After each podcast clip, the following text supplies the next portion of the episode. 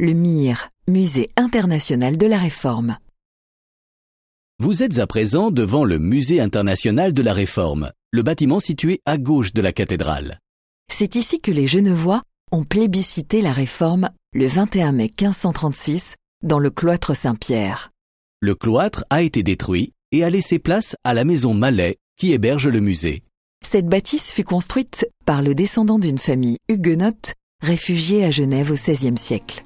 Petit rappel concernant la réforme avant que nous ne pénétrions dans le musée. C'est la naissance du protestantisme. Cette nouvelle religion aspire à supprimer les intermédiaires entre Dieu et les fidèles. Les réformateurs comme Calvin sont lassés aussi de la hiérarchie de l'Église catholique. Pour commencer, ils veulent donc rendre la Bible plus accessible. Elle est en latin à l'époque. Calvin l'a traduit en français, Luther en allemand. Des ouvrages visibles dans les vitrines du Mire. Le protestantisme doit être inventé et Luther et Calvin n'adoptent pas nécessairement la même doctrine. Le calvinisme est rigoriste, dit-on.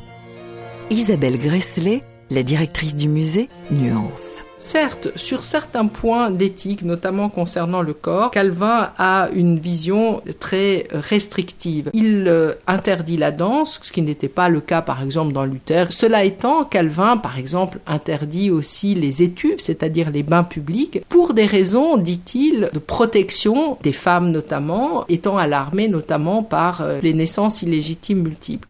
Il se montre très moderne aussi concernant le mariage estimant qu'en dernier recours, le divorce est envisageable. Il met donc en place des textes allant dans ce sens. Imposer la réforme à Genève n'est pas facile. Calvin est sollicité par Guillaume Farel dès 1536, mais les deux hommes sont chassés par le pouvoir politique deux ans plus tard.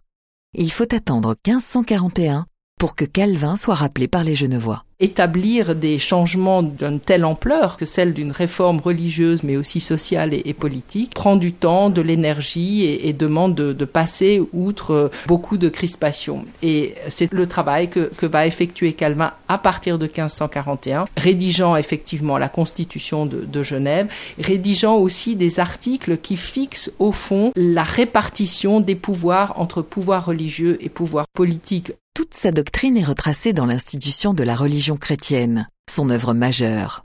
Elle est à découvrir en latin et en français dans le musée. Calvin va surtout faire de Genève une ville modèle qui attire à lui des intellectuels et plus de 10 000 réfugiés protestants en 10 ans. Il crée l'Académie, le Collège de Genève, dans les années 1560.